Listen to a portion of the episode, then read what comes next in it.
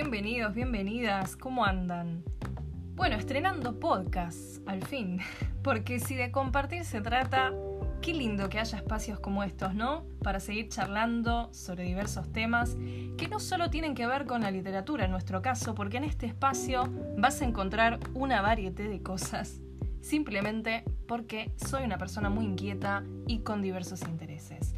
Descubrí que eso se llama ser una persona multipotencial. Ajá.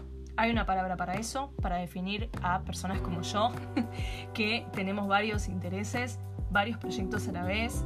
Parece un caos, pero les juro que no. No te aburrís. En fin, se preguntarán, ¿y los libros?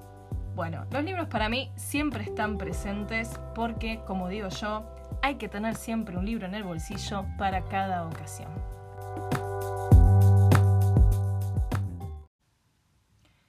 Simplemente este episodio cero es para presentar este espacio en el que vamos a hablar de libros, seguramente, pero sobre todo ligado a experiencias de promoción y mediación lectora.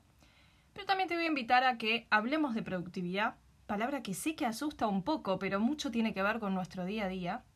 Que hablemos de proyectos porque quizás tengas bajo la manga un lindo emprendimiento, proyecto cultural sobre todo, para llevar a cabo y quizás pueda compartirte algo de mi experiencia y tendremos también los tips de bolsillo para que te comparta mi experiencia con algunas herramientas digitales para propuestas educativas, para la gestión de proyectos de todo tipo y también para la organización personal, ¿por qué no?